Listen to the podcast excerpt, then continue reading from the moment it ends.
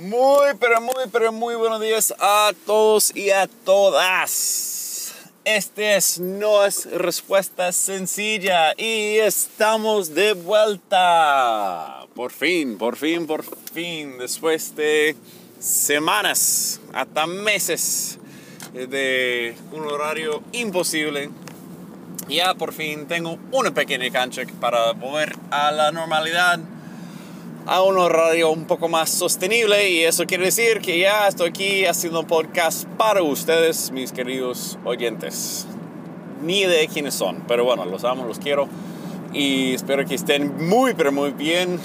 Otra vez, miles de disculpas por la tardancia en volver a grabar ese podcast. De verdad, a mí me encanta hacer ese podcast. Y ha sido, uh, wow, tiempo que no puedo hacerlo. Ya eh, terminamos ese estudio de inmersión que estuvimos haciendo con, la, con mi iglesia, que fue muy buena para que una alta, alta meta de lectura todos los días, está hablando media hora, 45 minutos más de lectura bíblica, es todo el Nuevo Testamento en ocho semanas, uff, y ya quiero iniciar con inicios, tiene sentido, Ah, que también es bastante lectura. Pero vamos a volver a nuestro estudio bíblico aquí local, ya la semana después de, eh, de Pascua, pero no voy a seguir el libro. vamos, a, vamos a solamente meternos en Génesis y me, me imagino el primero 10 capítulos de Génesis y no más, porque eso nos va a dar uh, un rato como más. Entonces vamos a iniciar allá y vamos a ver dónde nos lleva y cómo sigamos allá. Muy bien, pero eso, va, eso implica que voy a tener un poco más de tiempo para hacer los podcasts y todo eso. Ah, también tuvimos un evento aquí donde vivo en Texas, donde llegó una tormenta hiélica, o sea, hielo que cubrió todo. Y la verdad es que estuvimos sin luz por más de seis días, sin agua por el mismo tiempo y gracias eh, fuimos a donde mis padres, que también están en las mismas situaciones, sin luz, pero estuvimos todos juntos y ellos tenían agua de leña ya cortada en troncos. Igual me tocaba salir con la hacha y partirla y quemarla y ahí por, por lo menos no nos morimos de frío.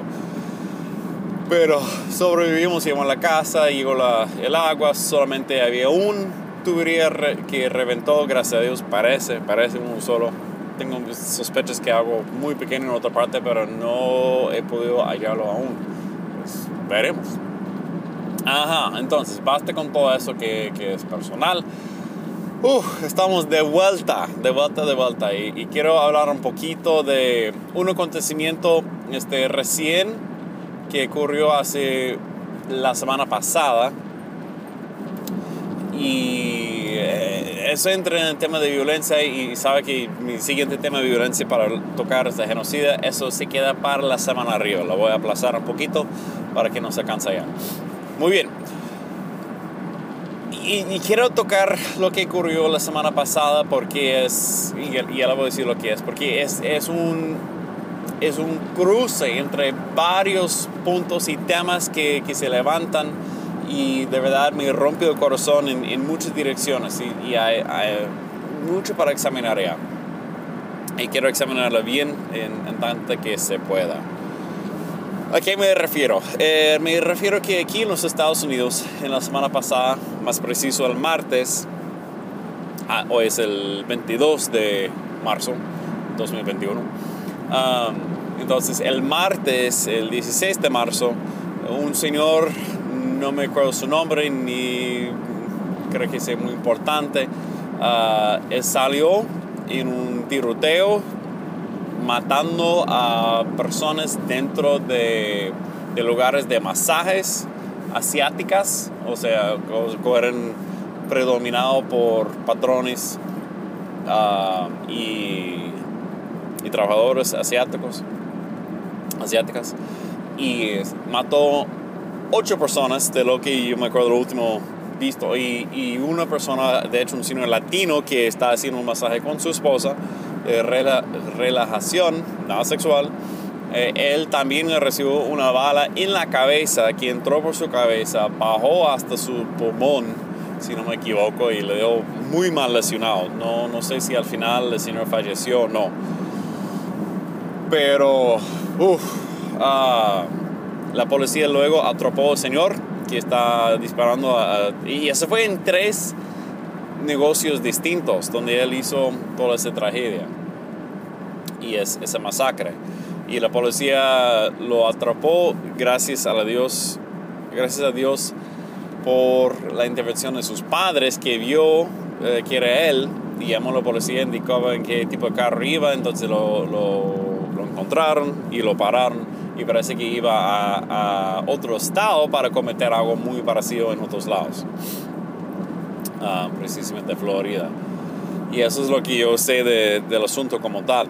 Um, y hay muchas cosas para decir aquí, hay, tantas cosas y, la verdad es que uh, obviamente yo, yo no vivo allá, yo escucho eso todo a través de, de, los medios o de las redes y la verdad no estoy muy expuesto a, a, los dos, yo estoy más expuesto a las redes que a los medios, pero no obstante se, se escucha, ¿no? Y, y hay muchas cosas que toca examinar bien en eso. Y, la verdad es que quiero hacer un pause, un pause. Quiero pausar, perdón. Se me está yendo mi español, mi castellano. Miles de disculpas. y reflexionar sobre un frase que un señor este, muy sabio dijo hace mucho tiempo, el señor Ivan Illich. Y él dijo una frase que tiene más, muchas frases que son importantes. Uh, y notables. Uno de ellos que es eh, adecuado para esta situación es, si quieres cambiar el mundo, tienes que contar una historia distinta. Si quieres cambiar el mundo, tienes que contar una historia distinta. Y la verdad, en cualquier hecho, hay una historia de lo que ocurrió, ¿no? De los hechos. Pero también entre esa historia de los hechos hay, hay muchas más historias para contar. Y encima de esas historias, de varias perspectivas, la persona que están involucrada directamente, ahora los que ven los acontecidos va a aplicar otra historia para poder modificar, intentar intencionalmente o no intencionalmente eh, contar la historia que les conviene o que quiere promover. Y siempre es, es, de suma importancia siempre comprender cuál es la historia que uno está recibiendo y bajo cuál fin o qué, mm, qué ideología está dando esa historia. Y no es que las historias sean inválidas. Ojo, yo no estoy diciendo que, ah, tú estás haciendo tú estás recibiendo mentiras, hay que acabar con las mentiras. No, no estoy diciendo eso. Estoy diciendo que cada persona tiene su propia historia y cada grupo, organización va a tener su propia historia y va a promover su propia historia. Ahora, como personas oyentes, nos queda la responsabilidad de entender cuáles son las historias que nos está contando, de qué perspectiva vienen y cómo podemos entenderlo bien para que no nos caemos eh, de manera distinta. Y del mismo modo que podemos contar la historia de la perspectiva de Dios, ¿no? Porque yo creo que esa es la única historia verdadera entre todas las cosas que ocurren en este mundo. Y no es que, lo, que yo puedo decirte cuál es la historia de Dios, no, yo no digo eso, yo no soy Dios ni, ni, ni puedo pretender ofrecerte eso. Yo voy a darte unas perspectivas que tal vez no haya pensado, que sea de reflexión, pero la tarea queda a, nosotros como grupo o como individuos buscar, mire Señor, cuál es tu historia en cuanto a eso. ¿Qué nos quiere decir? Que nos humillemos y que no pensamos que nuestra versión de la historia que llega a nuestra mente es la de Dios. No, que nos humillamos y que nos pongamos un momento, una vida de escuchar y recibir cuál es, cuál es la historia de Dios. Entonces, la primera historia de eso que, quiero contar y quiero resaltar, porque me parece que es la historia menos contada, menos resaltada, eh, y más cuando ocurren ese tipo de tragedias, eh, es la historia de las víctimas. Y la verdad es que, que y, y la verdad es no estoy muy metido en el mundo de medios ni en las redes, pero lamentablemente he escuchado muy poquito de parte de las víctimas. Y eso me da mucha tristeza. Mucha... Me grave el corazón porque hay... hay estamos hablando de, de una vida perdida trágicamente, inesperadamente. Una vida cortada de la nada. Uh, y, y, no importa, no importa en qué está involucrado esa persona, sí o no. O sea, una vida es una vida que viene de parte de Dios. Y esa vida de Dios es algo para celebrar, es algo para honrar, es algo para recibir de la mejor manera y tratarla con toda la dignidad que Dios mismo ha puesto allá, porque ese mismo cuerpo, espíritu que está allá unido, refleja la misma imagen y semejanza de Dios. Y cada vez que se pierde, que se echa de menos, eso es una tragedia de todos nosotros y también en contra de Dios. Y me acuerdo hace años, cuando yo comencé las misiones en Venezuela, yo, yo no tenía televisor. Y la verdad es que en todo mi tiempo en Venezuela nunca tenía televisor. Uh, fue más adelante que, que, me casé, que ya por fin tuvimos una computadora y con internet y se puede ver cosas, sea, películas.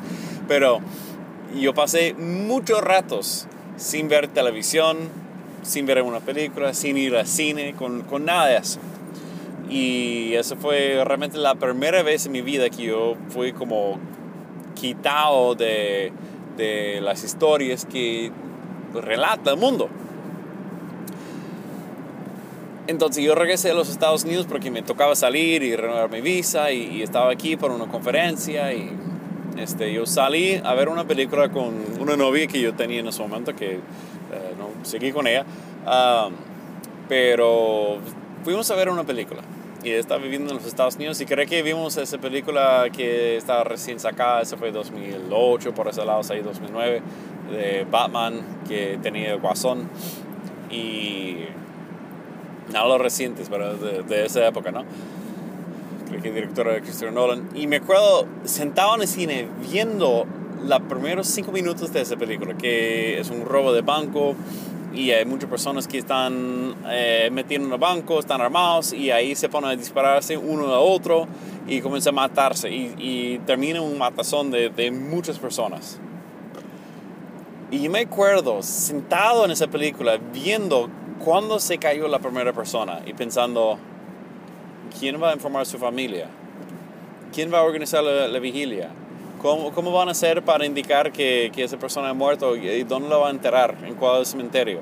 Eh, o sea, yo, yo había visto tanta muerte en Venezuela y, y todas las, toda la realidad de la historia que cuando alguien se muere, no es que desaparece.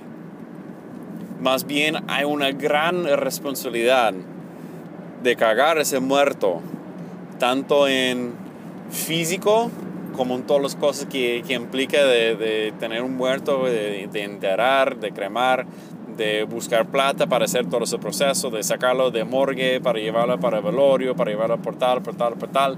O sea, todo ese, ese trabajo que, que, caiga muy pesado encima de los familiares de esa persona, con la que, que tenga familiares.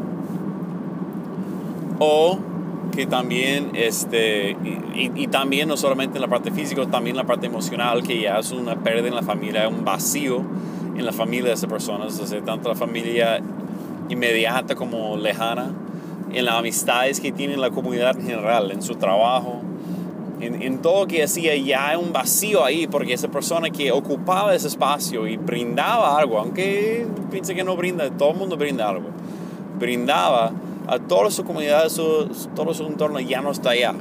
Y ese hueco, ese vacío se siente, se palpa, está algo que, que es palpable cuando alguien no está allá. Y yo viendo una película que está glorificando, no glorificando, pero como este, tomando a la ligera, contando una historia, ¿no? Que, que mucha violencia, la muerte de tantas personas, y está... Ah, era desgarrador. Yo, yo no puedo soportarlo. Y me acuerdo saliendo de la película como, ugh, enfermo. No me gustaba, no me gustaba para nada. Hasta, oye, ¿cómo yo me creé viendo tanta violencia? Pero yo, yo no entendía. Yo era niño, yo jamás iba a un, un funeral. Yo no tenía una amiga, una familia extensa. Yo no conocía la muerte. Mi, mi abuelo se había muerto hace, uh, cuando yo era niño, pero yo no estaba ahí, estaba en otro extremo del país. Y no nunca fui al velorio, solamente dejé de verlo. Y eso que yo lo había visto en mi memoria una sola vez pues viendo toda esa violencia y toda esa cosa me hizo muy, pero muy, pero muy triste. Y cada vez que ocurre ese tipo de tragedias de, de un disparador, un bomba, algo así, son las vidas de las víctimas que son las más botadas, uh, son las más olvidadas. De verdad son, son Abel, de Caín, ¿no? Son, son ese Abel que es el humo, el vapor que, que disipa, que desaparece, que ya no está más. Y, y, la verdad es que ellos no solamente son un vapor, ellos son hijos y hijas de Dios. Sean perdidos, encontrados, pero son. Y, y no quiero olvidarlos, no quiero como pasar por encima de su vida porque cada día merece respeto, cada día merece la dignidad que Dios mismo ha puesto allá. Y, como los medios suelen decir, ah, no, eh, llegan a contar su historia tan rápido que, se le olvida la vida que, que, eran. Y obviamente no, no vamos a poder sentir precisamente lo que se sientan las personas que están más allegadas y cercanas a ellos. No, no, vamos, a, no vamos a tener ese mismo tipo de sentimiento. No obstante, es, es importante hacer una pausa y, uff, wow, reconocer. Y, y, yo, mira, la verdad es yo sé vivimos en un mundo que está lleno de violencia y eso no es nada distinto desde día 10 de la historia. Eso ha sido muy común y corriente en la historia de la humanidad. Más ahora que tenemos una población tan extenso y tenemos los medios para saber de todo, es muy abrumador escuchar todo lo que ocurre. Y, la verdad es que es imposible recibir y procesar todo. No se puede, no se puede. Es, más de lo que es, posible procesar en una sola vez.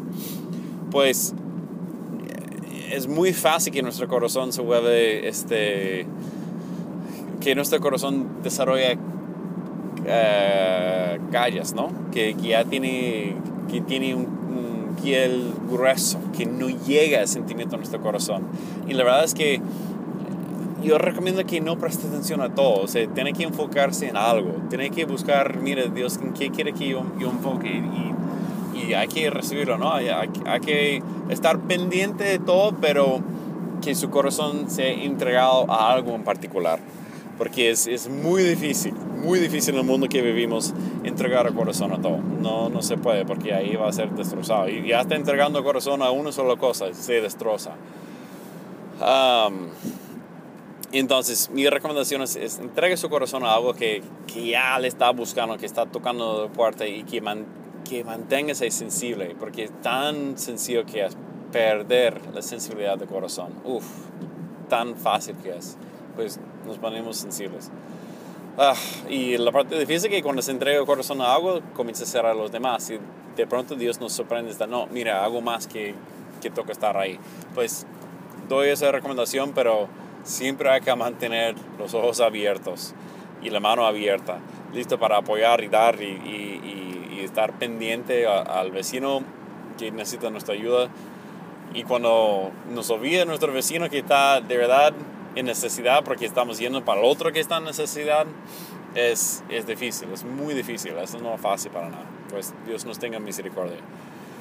Uf, ok, eso es la primera historia de la víctima, sí, y de verdad nuestras oraciones, nuestro apoyo, nuestra memoria y corazón con ellos. y a todos que han perdido. Entonces, yo, yo quiero seguir, pero como digo, yo comprendo que, que siguiendo yo estaba haciendo una ofensa a ellos y, y, pido disculpas de antemano porque no quiero dejar no examinado las temas de las historias que, que existen aquí y ni obstante no voy a poder llegar a todas las historias, pero quiero tocar los principales que están siendo contadas. Entonces, historia número 2. Los medios de lo que he visto es que están tocando mucho el tema de, que ese fue un acto racista. Que ese fue un acto que fue cometido contra personas eh, asiáticas, eh, de descendencia asiática, de que son los eh, americanos asiáticas, asiáticas americanas. Um, y que esas personas eran,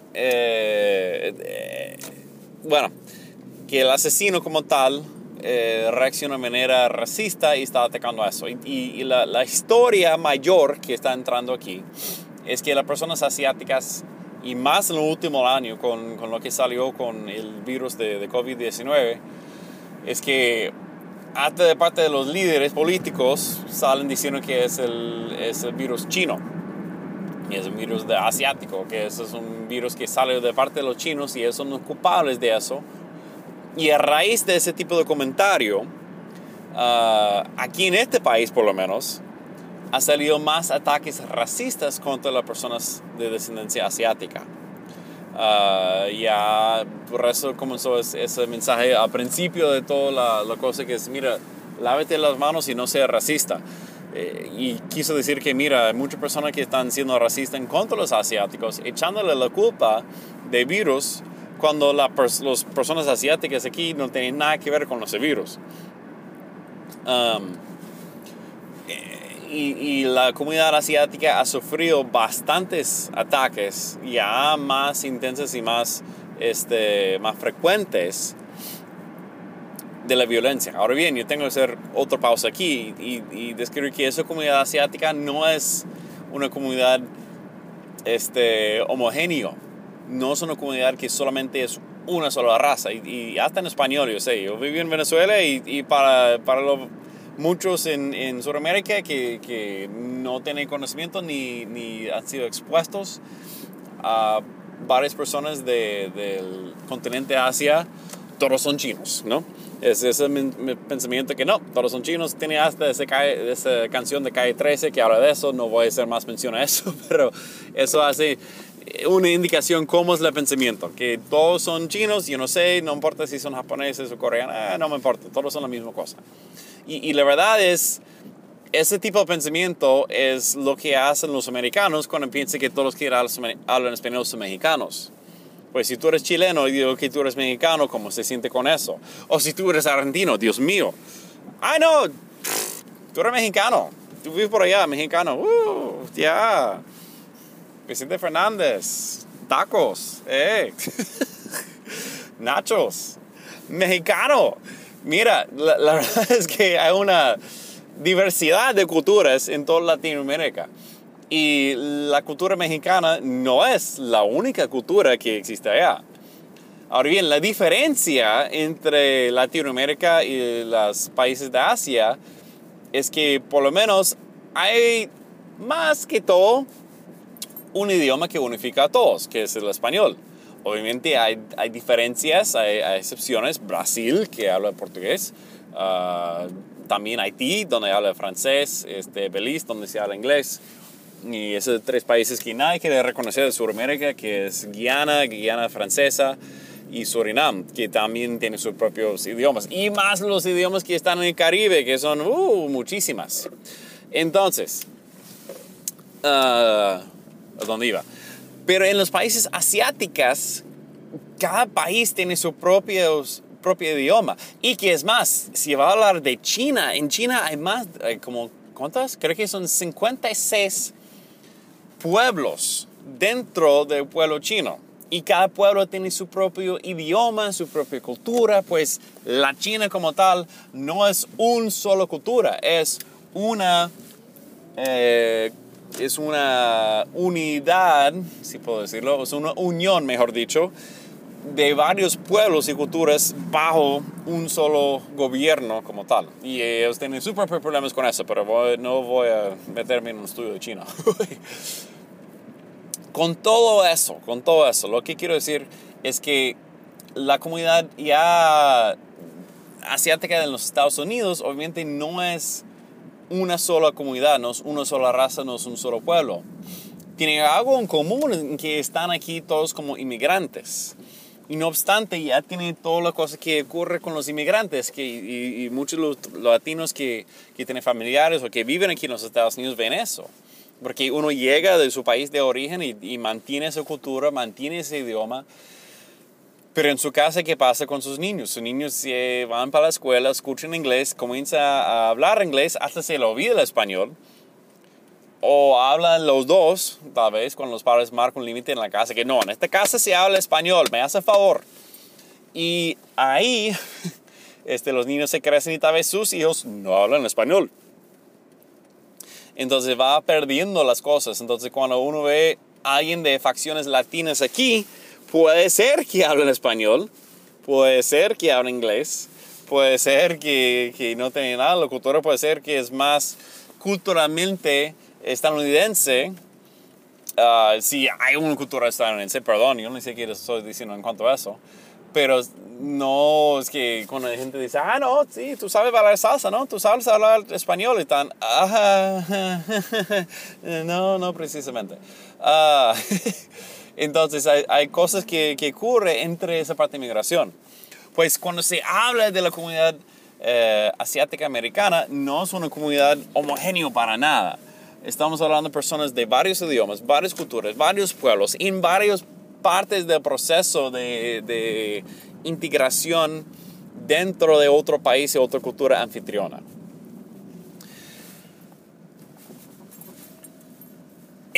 Pero, pero, no obstante, a pesar de que son muy distintas y diferentes en muchas partes, déjeme hacer una pausa aquí.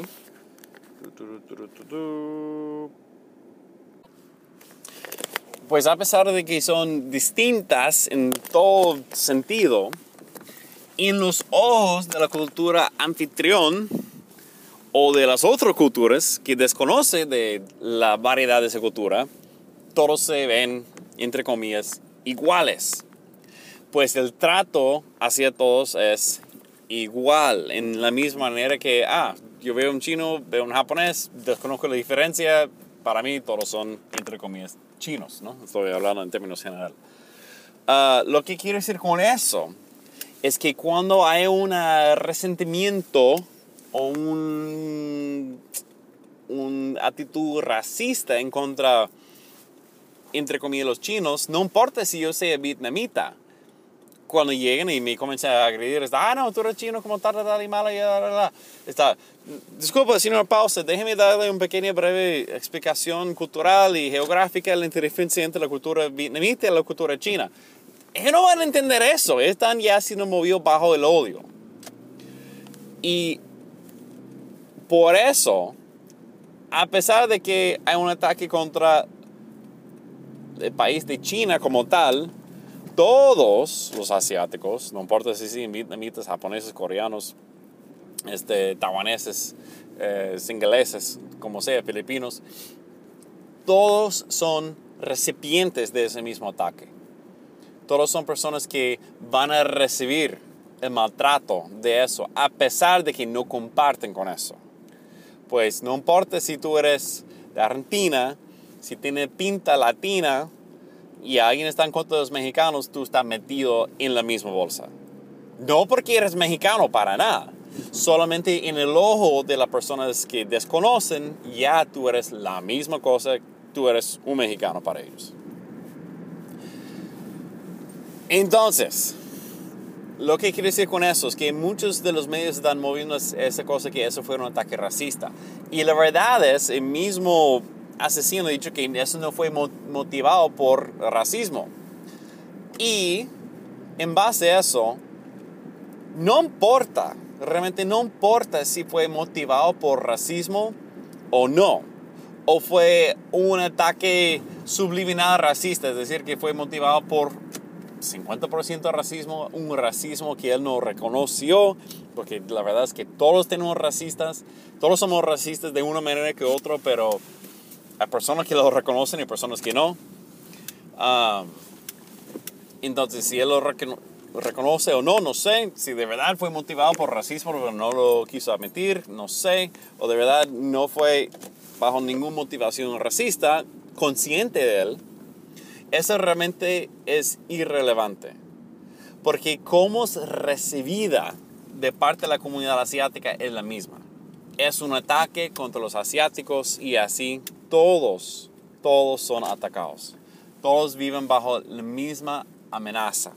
Todos viven bajo el mismo miedo y la misma preocupación que eso puede pasar a cualquier, en cualquier momento.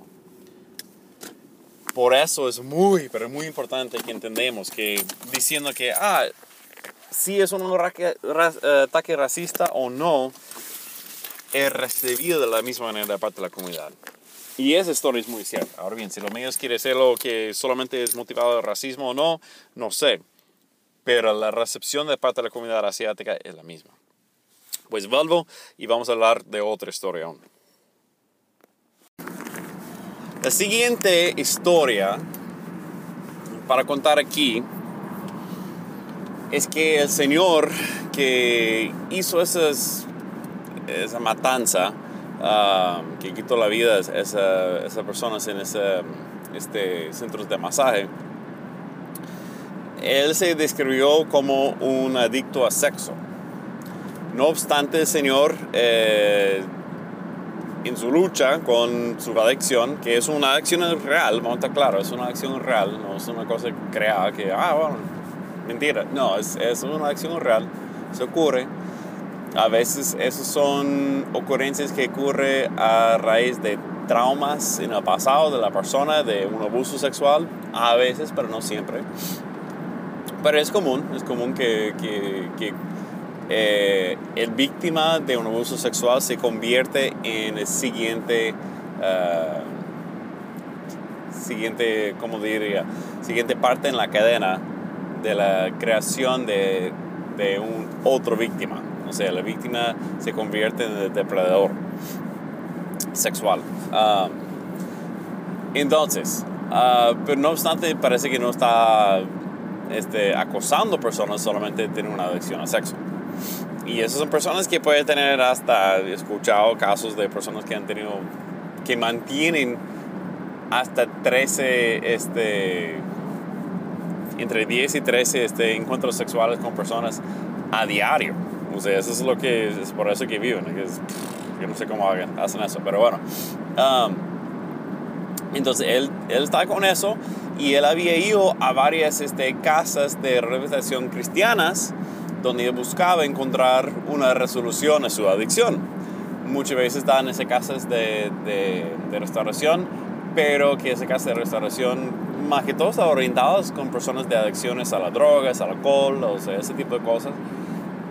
Es un funcionamiento este, psicológico parecido, que la adicción, sea alcohol, sea droga, sea la apuesta, sea el sexo, sea lo que sea, ah, es algo parecido no obstante, a veces el tratamiento es distinto para, para cada, uno, cada una de esas adicciones. Entonces, él aparentemente está tratando buscarle a Dios a través de su adicción en el mundo ámbito evangélico aquí en los Estados Unidos. Ah, y a raíz de eso, dice que sus motivaciones era para acabar con las tentaciones que existían en esos centros de masaje.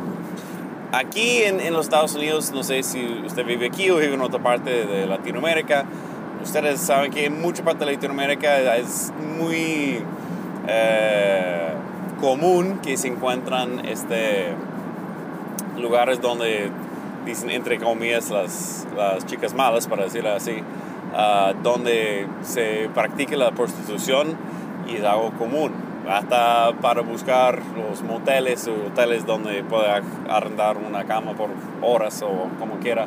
Uh, eso también es muy común en Latinoamérica. Aquí no tanto. O sea, el único estado donde es legal la prostitución, de lo que yo sé, es Nevada. Y este, resto del país no es legal. Entonces, obviamente existe, pero existe de manera encubierta. Y a veces, no siempre, pero a veces esos centros de masajes ah, realmente son frentes para otro tipo de masaje. No siempre, no siempre, pero hay casos, ¿no? Eh, entonces, si ese señor realmente frecuentaba esos lugares para satisfacer su adicción, o solamente supuse que eran lugares donde se practicaba la prostitución como tal, no sabemos. Y, y, para mí eso es muy irrelevante, porque su acción era para acabar con las tentaciones y las tentaciones de los demás de los hombres, matando las personas dentro de esos lugares. Por eso la mayoría de las personas que él atacó fueron mujeres, principalmente.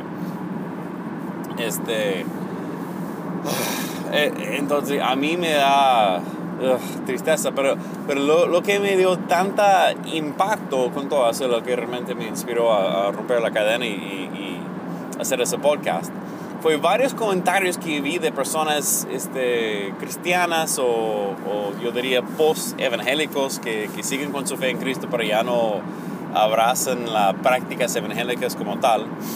Y mucho de eso fue referencia a la cultura de pureza y yo vi que eso salía muchos en las redes y, me impresionó mucho. Y, mucha gente que están ya echando la culpa de eso a esa cultura de pureza, echando la culpa a la iglesia evangélica. Y, yo estaba, ah, no, perdón, o sea, el hecho que, que una, una persona sale y comete una atrocidad no quiere decir que todo que ha tocado se influencia que haya matado a esas personas. Es decir, si él salió y en la mañana se comió este, se comió panquecas para su desayuno y por eso sale mal todas las personas, quiere decir, todos los que comen panquecas sale a una matanza total. Eso es una mentira lógica, es, eso no, no es la verdad, eso no entra. Entonces, yo siento la necesidad de que tenga que tocar ese tema. Y quiero explicar un poco de qué es esa cultura de pureza. Y eso es algo que es algo que mientras que puse a investigarlo, yo me yo me crié dentro de esa cultura, o sea, 100%.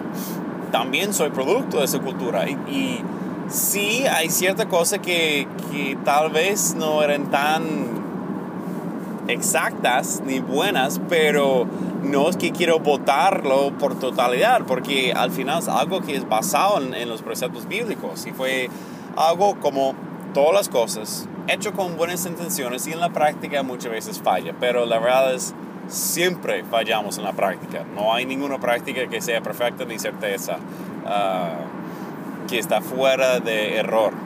Todos somos pecadores, todos no pegamos justo al blanco, aun con las mejores intenciones. Porque yo veo que el pecado es, es donde estamos intentar pegar al blanco y fallamos. Mientras que la rebelión es como, yo ni siquiera quiero pegarle a blanco. Ah, entonces los pecados es, es, los errores que cometemos tratando de hacer el bien. Y que Dios nos perdone de nuestros pecados. Que en nuestros intentos de hacer las cosas bien, que nos perdone de los errores que cometemos en eh, la, la, marcha hacia la, la, bondad de Dios. Bueno, entonces, ¿qué, qué es esa cultura de, de pureza? ¿Qué, ¿Qué, es eso? Como en inglés dicen purity culture esa cosa de, de la cultura de pureza. Bueno, eh, investigando un poco sobre el movimiento, y como digo, yo me di cuenta que yo me creé en eso. Yo, yo nací en los, los uh, primeros años de los 80 y yo me creé dentro de la iglesia evangélica, a pesar de que mi papá no era cristiano y no, no es cristiano aún, pero espero que Dios le toque su corazón pronto. entonces yo siempre iba a la iglesia los domingos y también yo fui a a escuelas este, evangélicas privadas. Mis padres invirtieron mucho en mi educación. Entonces yo iba por esos lugares y ahí recibí esa educación y, todo, y, yo me crié dentro de ese mundo. Bueno, y, esa cultura de pobreza realmente fue iniciada ah, en la década de 80 porque se dieron cuenta que la tasa de la, de la, del embarazo de adolescente estaba subiendo, está subiendo muy alto está llegando a tasas altas preocupantes para las personas. Y como el mundo evangélico aquí en los Estados Unidos siempre ha sido defensor de la familia como tal y muy en contra del aborto, sabían que eh, a través de, de, ese tipo de embarazos eh, de los adolescentes, eh, que eso iba a aumentar la tasa de aborto. Entonces había un movimiento dentro de las iglesias, y no sé si eso realmente fue planeado como tal o solamente fue un movimiento, me imagino que alguien tuvo una idea, pero supongo que no fue una sola persona, sino varias personas a la vez, como suele pasar. Um, y que esa persona iba y le daba, o esa persona, que ellos, eh, esa idea, ese concepto de la pureza, iba ya moviendo más, que había más este énfasis en mantenernos puros antes del matrimonio. Ok, y ahí voy a ver ese, ese mensaje. Mantenernos puros antes del matrimonio.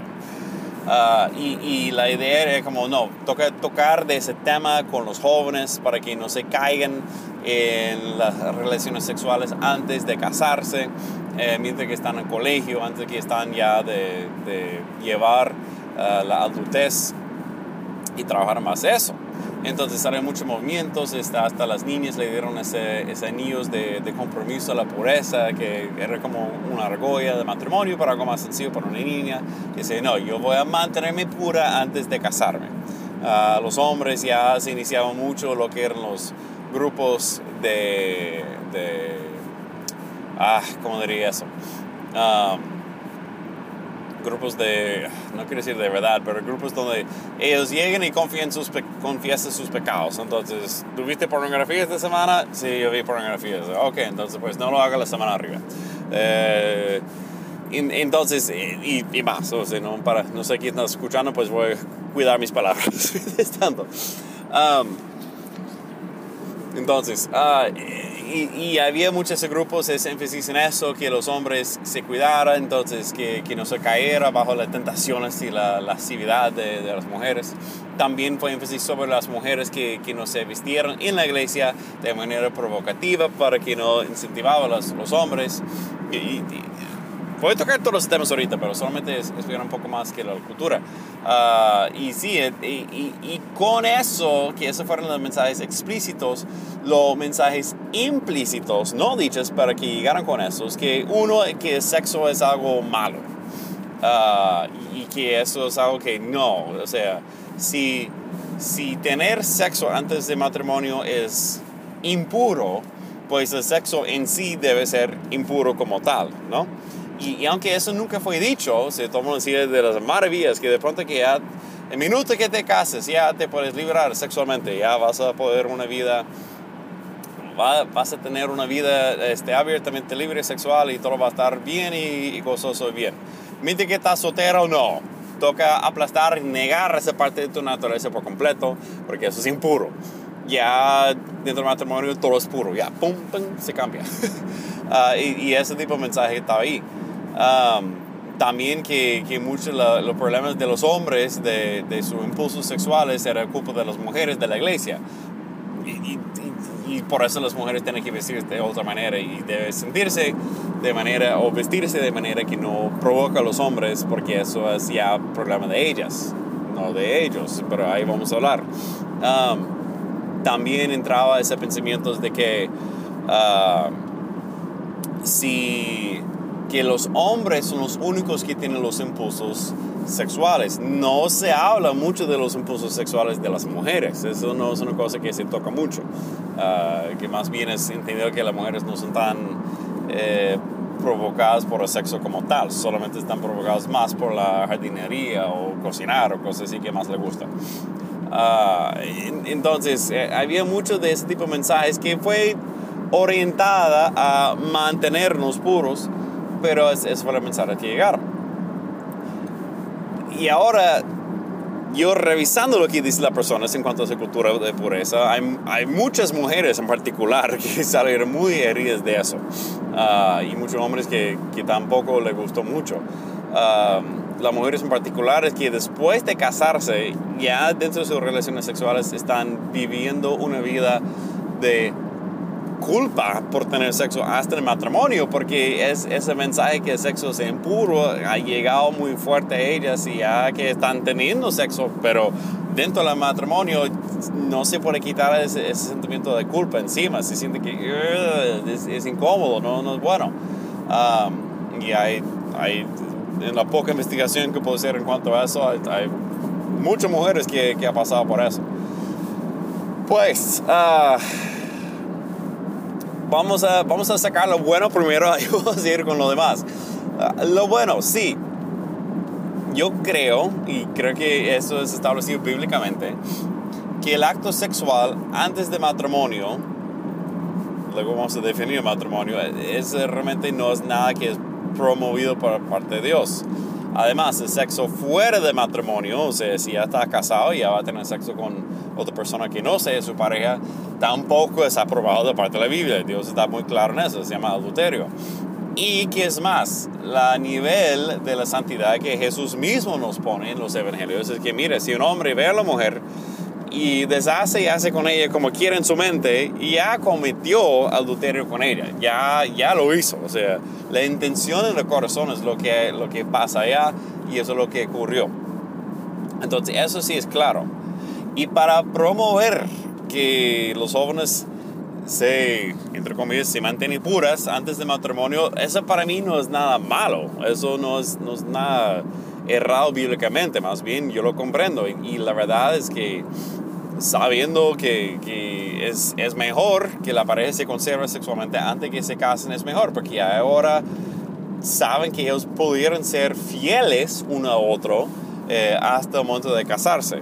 Y eso me parece bien, porque cuando no, ahora a veces puede pasar las sospechas, pues si él no puede mantenerme, mantenerse por mí, ¿será que va a mantenerse por otro, por otra? Eh, se levanta todo ese tipo de preguntas, ¿no? Entonces, entre la, la, confianza y la fidelidad que existe entre la pareja, se, se conlleva mejor todas las cosas. Muy bien. Con todo esto, uh, lo que quiero decir es que aún así, aún así, hay muchas cosas que toque que, que nos analizamos de ese sentido de, de, ese culto de pureza que tal vez con buenas intenciones no está llegando al blanco como tal. Uno, el sexo es impuro. Eso para mí es un grave error, porque eh, el lenguaje que se utilizó tal vez no fue el más apto. Uh, hablando de pureza y mantenerse puro hasta el matrimonio, da esa impresión que el sexo como tal es impuro. Y eso no es porque está diciendo que voy a mantenerme puro hasta el matrimonio. Quiere decir que ya en el matrimonio ya no soy puro.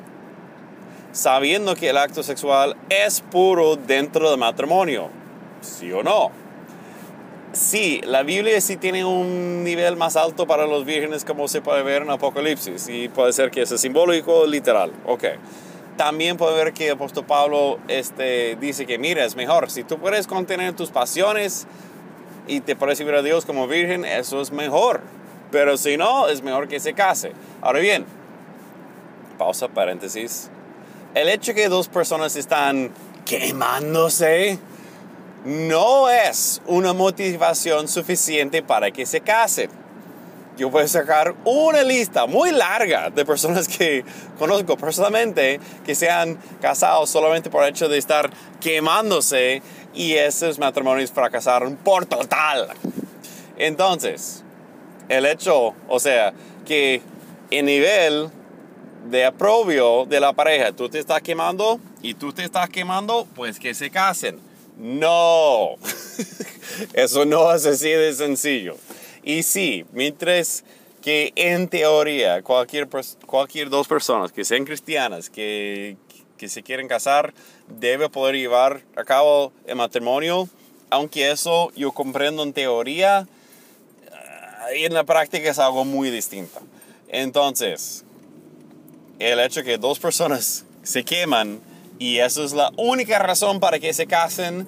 No, no y no. Dar un énfasis grande. No, sí.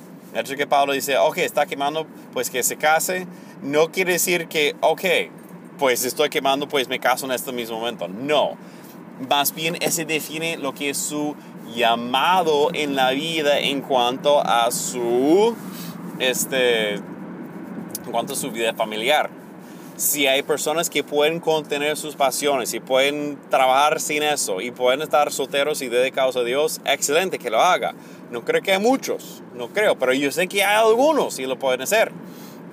Seguro que no hay tantos como nuestros hermanos católicos quieren creer y, meter por, la, por el sacerdocio, porque sabemos que eso sí ha, hecho mal, pero no quiere decir que todos los sacerdotes están ahí haciendo maldades a, a niños o otras cosas hay algunos que sí se pueden, y en el mundo evangélico también hay algunos que sí se pueden, y se pueden dedicarse a Dios sin la necesidad de casarse. Y yo pienso que hay luz verde para hacer eso, bajo toda la, autoridad de la Escritura. Pero no creo que sean muchos. Entonces, para el resto de nosotros que nos cuesta contener nuestras pasiones, uh, eso quiere decir que nos debemos casar. Ahora bien, se debe aplicar el resto de la palabra. Ahora toca buscar la voluntad de Dios para encontrar la persona con que realmente se debe casar. Debe aplicar la sabiduría para encontrar una pareja que realmente sea idónea, no que, ah, eso es hembra, eso es, hombre, pues ya, se encuentran, listo, se están quemando y se casan. No, hay más, hay más que ver allá. Pero eso no es un poco este matrimonio, eso va a entrar otro momento. Ok, será paréntesis. Entonces, si digo que toca mantenerse puro hasta matrimonio, implica que el sexo como tal es impuro. Eso es errado. La verdad es que uno debe mantenerse puro por toda la vida, siendo casado, soltero, dedicado a Dios, viudo, como sea. El acto sexual no es algo impuro en sí, para nada. No, es algo que Dios mismo estableció desde los primeros días de la creación. Es algo que el mismo puesto dentro tanto los animales, pero aquí mía, sean fructíferos, multiplíquense y llenen la tierra. Y ese mismo mandamiento lo dio a los hombres. Entonces, por eso, tanto los hombres como los animales tenemos ese deseo de reproducirnos. Eso está allá. Y eso es puesto de parte de Dios. Y eso es bueno porque Dios miró y dijo que era bueno. Entonces, ponta claro, el sexo como tal es bueno. Y es algo que tiene su fundamento, que tiene su raíz en que la reproducción. Es decir, de crear más seres humanos que, que poblan la tierra, que la llena. Esa es la idea detrás del sexo. Y todo lo tenemos puesto ahí de parte de Dios. Bien, ahora bien, el acto de, el acto de sexo es mucho más placentero que el acto de cambiar pañales. Voy a decirle por experiencia. Y muchas veces, como es tan placentero, nos buscan solamente la parte buena sin buscar lo que viene después de. Ah, y eso es otro podcast por otro momento. Pero y eso no quiere decir que no, ya después de que no puede tener eh, hijos o hijas que no eh, siga teniendo sexo. No, tampoco. Eso está ya dado de Dios y toca aprovecharla y, y, tenerla. Uh, no es que toca tenerla, es que puede tenerla. Bueno, de todos modos, el sexo no es algo impuro, vamos a claro ahí.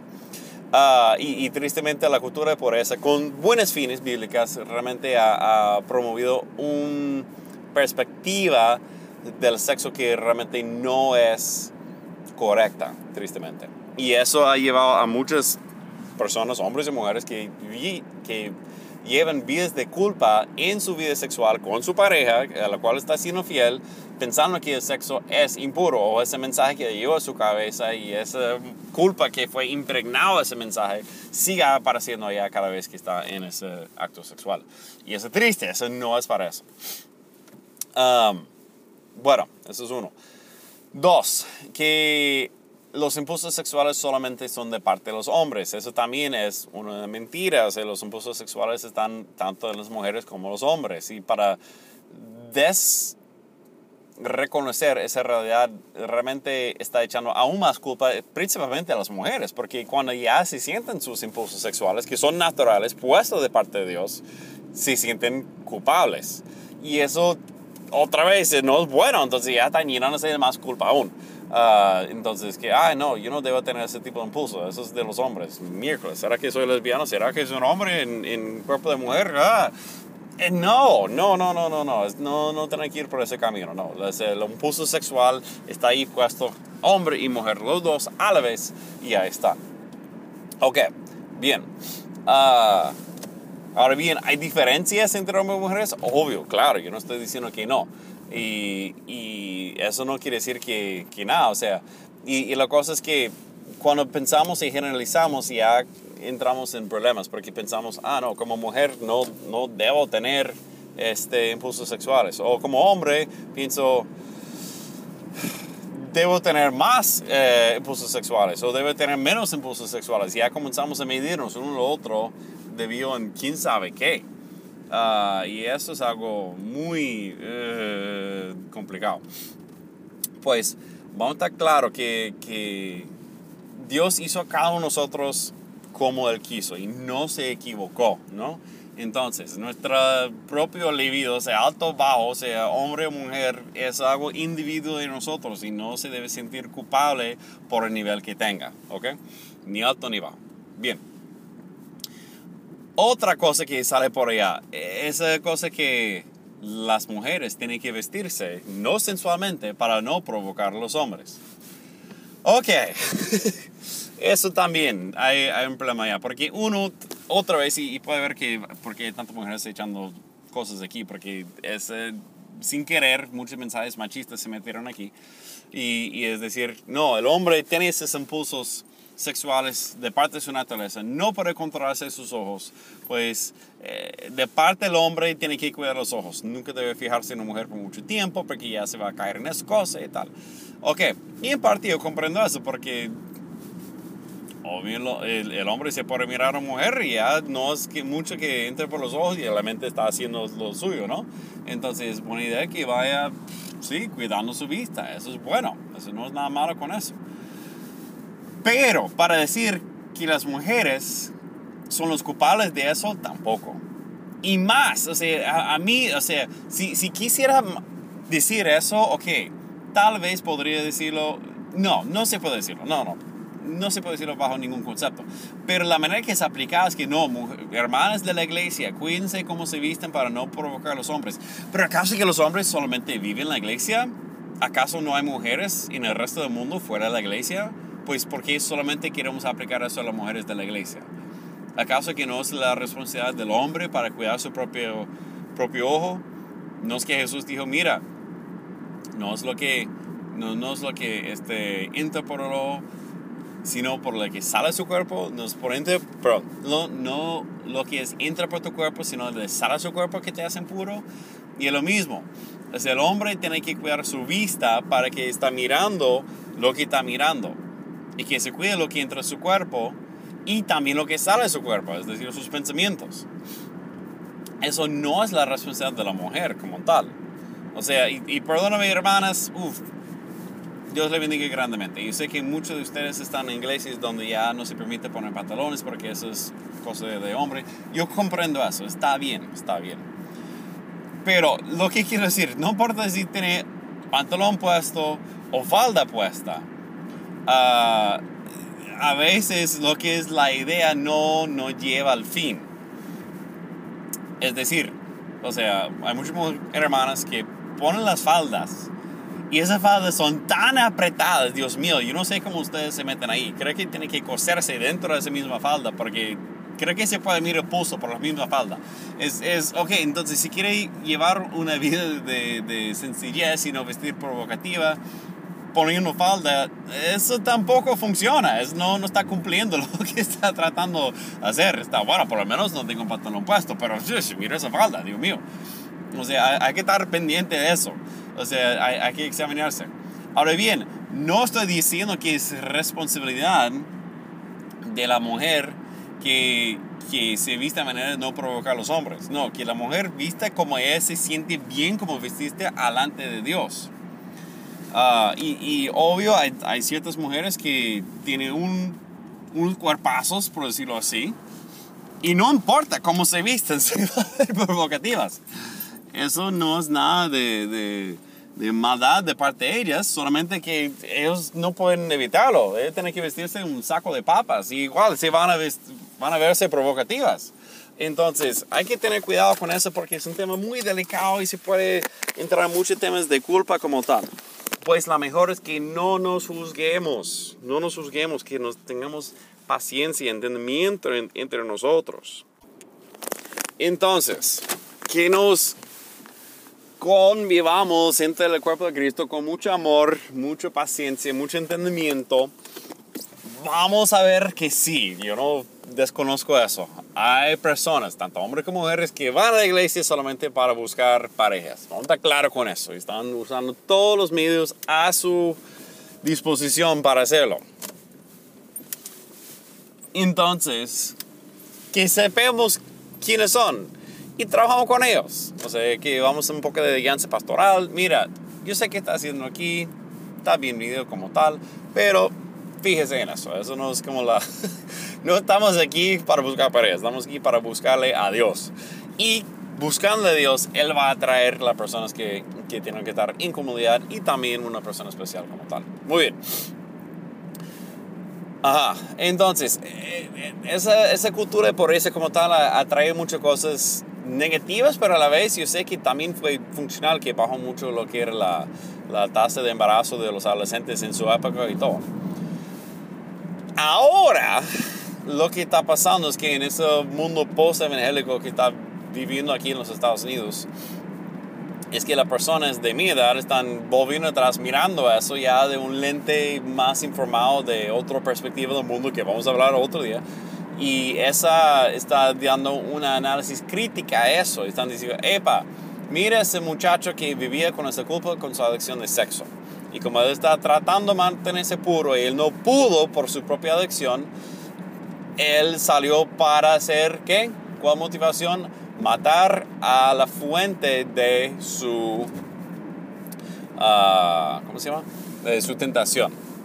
Y matando la fuente de su tentación ya está librando de, de sus tentaciones. Pero eso es, eso es ridículo. Eso es absolutamente ridículo ese argumento. Y para echar la culpa a la cultura de pobreza de ese acto para mí es ilógico, uno, y dos, no tiene nada que ver.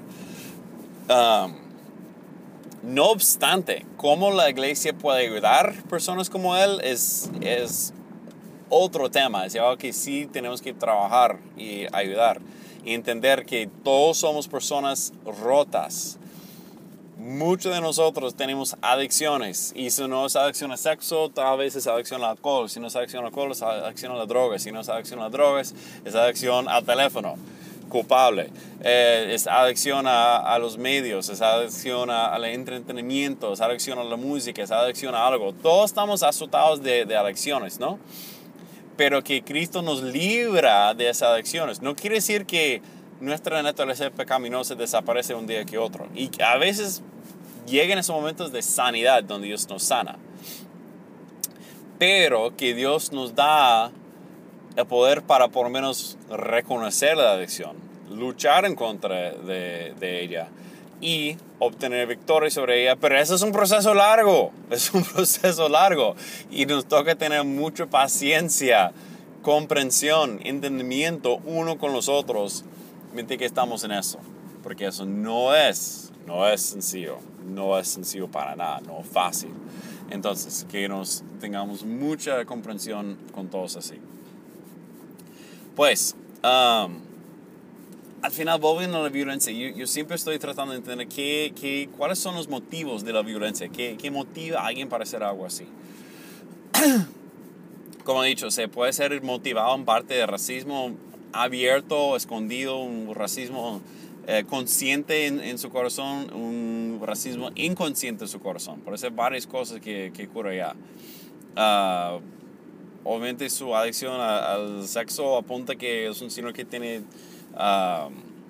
luchas internas y está llevando esa culpa y está tratando de buscar una manera de librarse de esa culpa.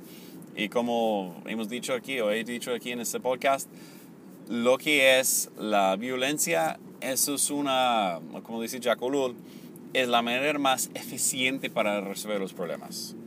No hay nada más eficiente que la violencia porque acaba con los problemas, porque acaba con las personas que puede ser vista como fuente de, los problemas. Entonces para él, él tomó una decisión de eficiencia. No, yo tengo intenciones a través de eso, tal vez que lleves lugares para, para tener relaciones sexuales con esos señores, no sé pero pensando, no, es, ellos son mi fuente de adicción, pues yo me acabo con ellas y ya, no tengo más problemas. Y eso no es una solución, porque su adicción no se desapareció. Eso no se fue. Las memorias no van a ir, eso se quedan. Eh, eso no recibió nada, pero en su mente él pensaba que sí, era la resolución que es más, siempre con Caín y Abel estaba buscando cuál es la desigualdad, qué, qué es la desigualdad aquí. La verdad es que no, no lo veo, solamente veo que es una desigualdad percibida de, de fortuna. En el sentido de que él se nota que mientras está viviendo con otras personas en un caso de rehabilitaciones con otro tipo de adicciones, él tal vez es lo único que está con esa adicción de sexo. Los demás no. Ah, y necesita que uh, él, va a compararse con los demás. Entonces, mire, están viviendo aquí, ya están libres de, de las drogas como tal. Yo vivo aquí, no soy libre del sexo porque no soy libre de mi propio cuerpo. Esa, esta adicción no me, no me suelta, no me deja. Entonces ya se siente únicamente distinto que los demás. Y tal vez esa singularidad que se sintió se pareció como una desigualdad. Ahora bien, ¿por qué atacó a las mujeres? Mm, esa es otra cosa. Pues con todo eso, hay, mucho para, para, tocar aquí, pero que Dios nos libra primero de, de la maldad, de la maldad de, de, la violencia, la maldad de la culpa, la maldad de, de atacar a nosotros mismos. Que Dios nos libre de eso, porque de verdad necesitamos la liberación de Dios para que podamos ser libres en Él. Entonces, bueno, eh, tengo que terminar ese podcast, pero este, vamos a seguir tocando ese tema de violencia, pero que Dios tenga misericordia sobre todas las víctimas, sobre ustedes y que Dios nos cuide. Si tiene problemas, si tiene adicciones, por favor, busque ayuda, busque ayuda, no mantente en las sombras, busque ayuda y busque a las personas a quien se puede confesar. O sea, es importante que nos confesemos unos al otros, no solamente a una persona que nunca te confiese, no, que nos confesemos unos al otros no para sentirnos superior ni inferior a los demás, ni para solamente sentirnos que eh, tengo mis problemas, no, no mejoro en eso, pero para realmente entender, mira, tenemos ese problema, vamos a marchar juntos en eso y que Dios nos cuida y nos guíe en todo. Bueno, que Dios nos bendiga. Hay mucho para decir aquí. Voy a tocar, seguir tocando ese temas en los siguientes este, episodios. Eh, siguientes, hablar de genocida y también voy a hablar de ese tiroteo masivos porque parece que hubo otro aquí en esos días. Y bueno, que Dios nos tenga misericordia. Ok, que Dios la bendiga. Sigo buscando el reino de Dios sobre todas las cosas y busca su rostro con todo. Con el favor y amor de nuestro Señor Jesucristo. Amén.